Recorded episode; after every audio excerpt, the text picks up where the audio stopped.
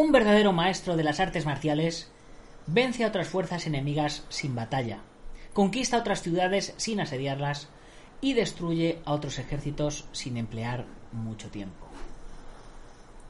Sun Tzu.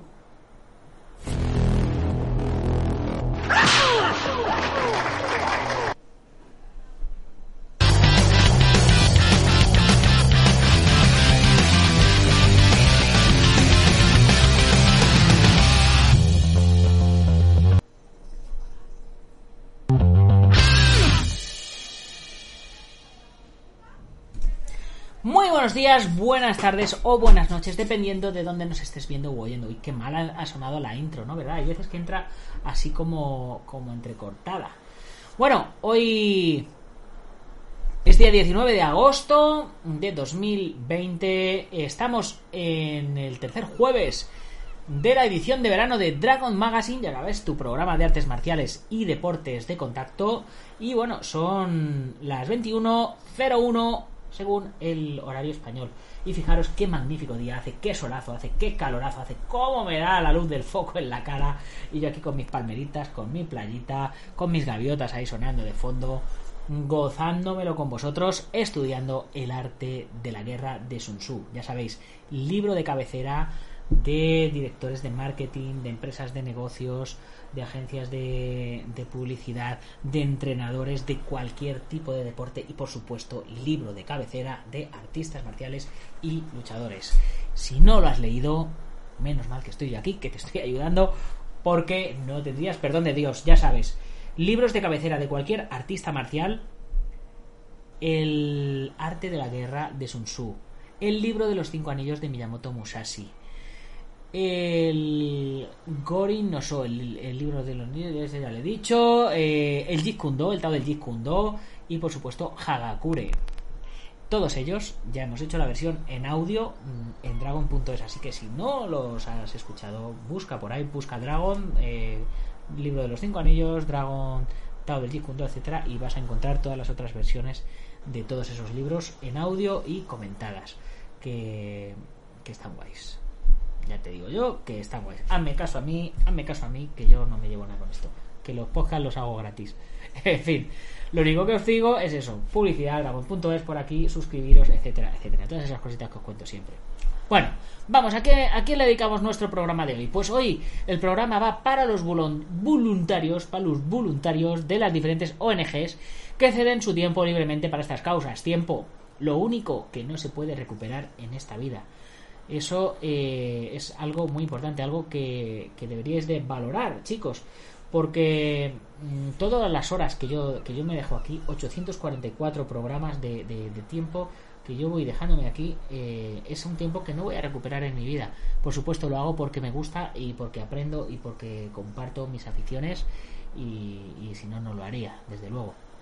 Pero pensar que lo único que no podemos recuperar es el tiempo el dinero, el amor, eh, eh, coches, casas, cosas materiales, todo eso se puede recuperar o se puede mandar a la mierda. Pero el tiempo es lo único que va para adelante y no va para atrás. Así que valorar, valorar vuestro tiempo y bueno, pues en este caso mm, vamos a valorar a los voluntarios.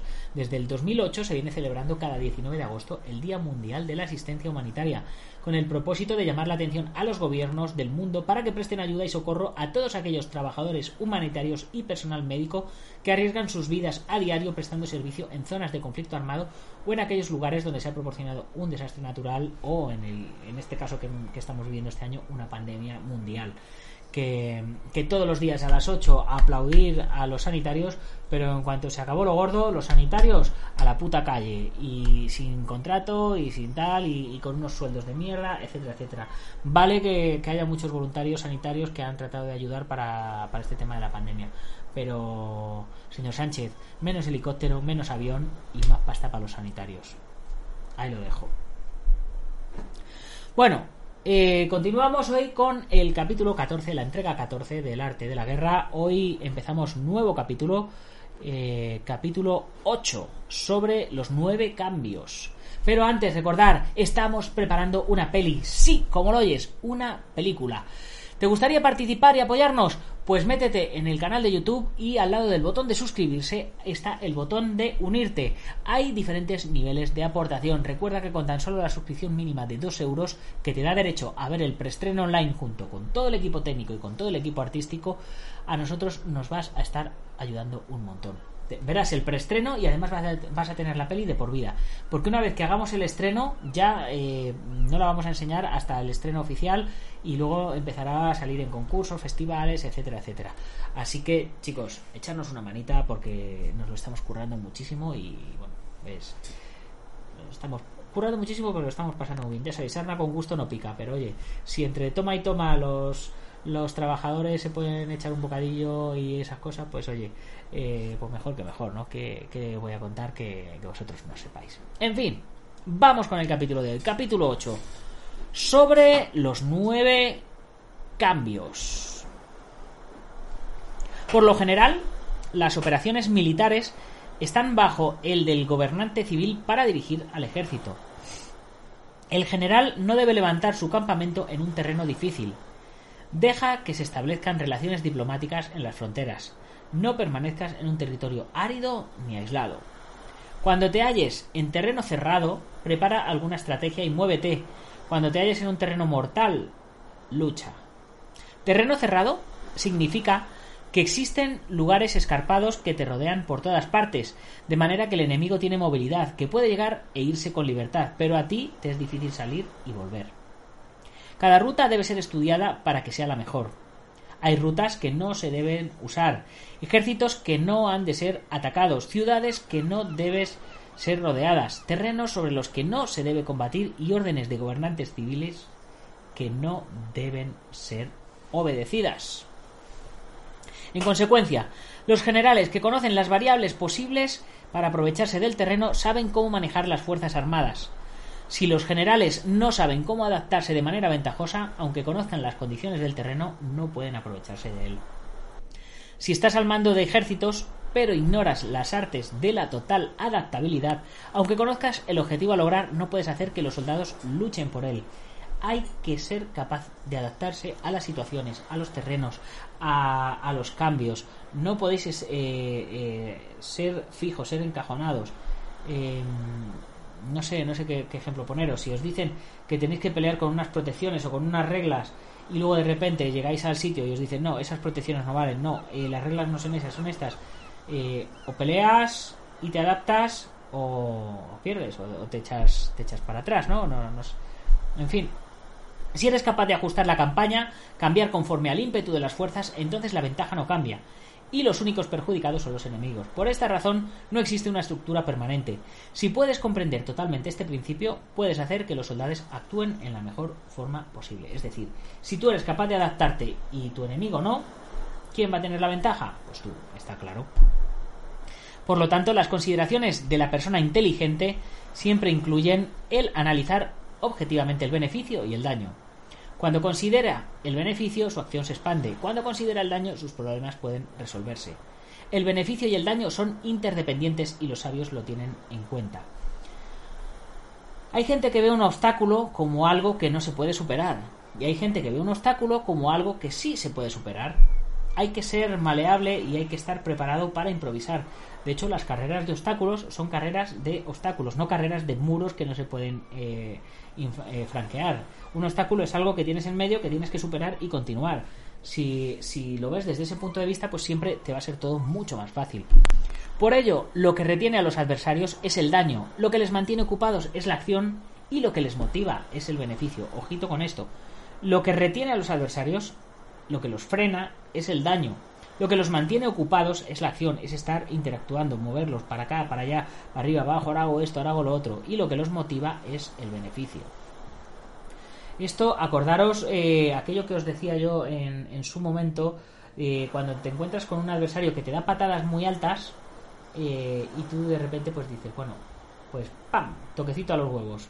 El adversario se queda jodido, a ti te quitan un punto, te hacen un conteo, y, de repente resulta que tu adversario ya no te tira más patadas altas, porque lo que lo retiene, el daño. Ha sentido dolor y dice, yo no quiero volver a sentir esto. Eh, y empieza y ya le has trastocado ya le has trastocado su estrategia Causa a los, cansa a los enemigos manteniéndolos ocupados y no dejándoles respirar. Muévete, muévete. Pero antes de lograrlo tienes que realizar previamente tu propia labor. Esa labor consiste en desarrollar un ejército fuerte, un pueblo próspero, una sociedad armoniosa y una manera ordenada de vivir. Es decir, tienes que estar entrenado y tienes que estar disciplinado, tienes que estar preparado para moverte, para que tu adversario se canse y tú no. Así pues, la norma general de las operaciones militares consiste en no contar con que el enemigo no acuda, sino confiar en tener los medios de enfrentarte a él. No contar con que el adversario no ataque, sino confiar en poseer lo que no puede ser atacado. Repito. Así pues, la norma general de las operaciones militares consiste en no contar con que el enemigo no acuda, sino confiar en tener los medios de enfrentarte a él. No contar con que el adversario no ataque, sino confiar en poseer lo que no puede ser atacado, es decir, tienes que estar preparado, o sea, sabes que tu adversario te va a atacar, pero tienes que saber que puedes vencerle a pesar de que te ataque. Si puedes recordar siempre el peligro cuando estás a salvo y el caos en tiempo de orden, permanece atento al peligro y al caos mientras no tengan todavía forma, y evítalos antes de que se presenten. Esta es la mejor estrategia de todas. Si sabes que siempre te dan patadas en la cara, pues aprende a cubrirte y aprende a esquivar. ¿Y eso? ¿Cuándo hay que hacerlo? No hay que hacerlo en el momento del combate, hay que hacerlo previamente en el entrenamiento. Por eso existen cinco rasgos que son peligrosos en los generales. Los que están dispuestos a morir pueden perder la vida. Los que quieren preservar la vida pueden ser hechos prisioneros. Los que son dados a los apasionamientos irracionales pueden ser ridiculizados. Los que son muy puritanos pueden ser deshonrados. Y los que son compasivos pueden ser turbados.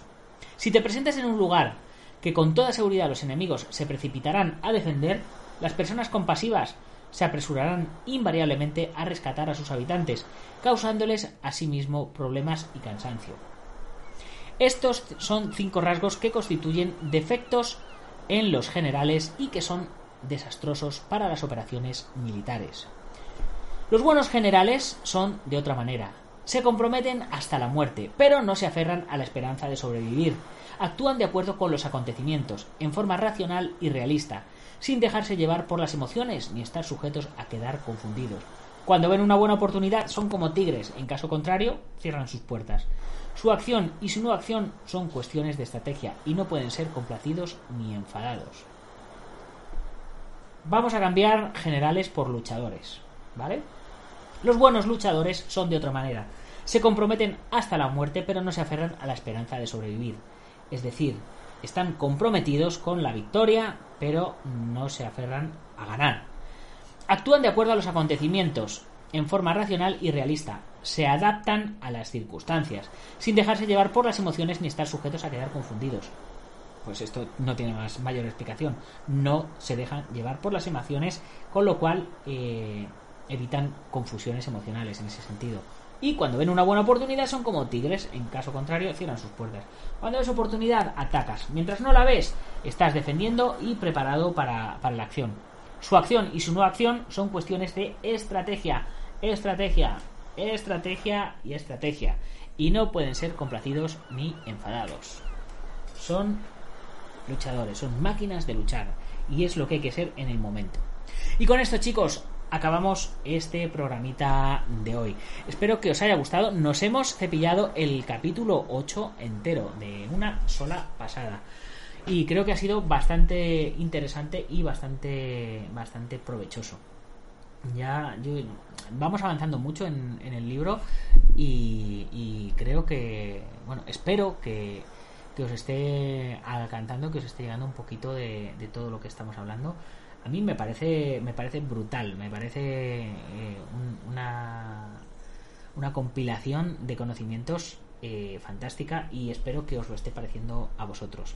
Antes de despedirnos, chicos, gracias a IPM International Martial Unión del maestro Martín García, gracias a Sihan Marín, eh, Buen Quidoyo, gracias a Antonio Delicado de la mitosa internacional Coso Ryukenpo Asociación, gracias a Joaquín Valera de Janmin Hakido, gracias a Taz Academy de David Armendariz, gracias a guamay.net, a Alberto Hidalgo, genio y figura hasta la sepultura, y a Ubentex, plataforma número uno de gestión integral de torneos y de gimnasios.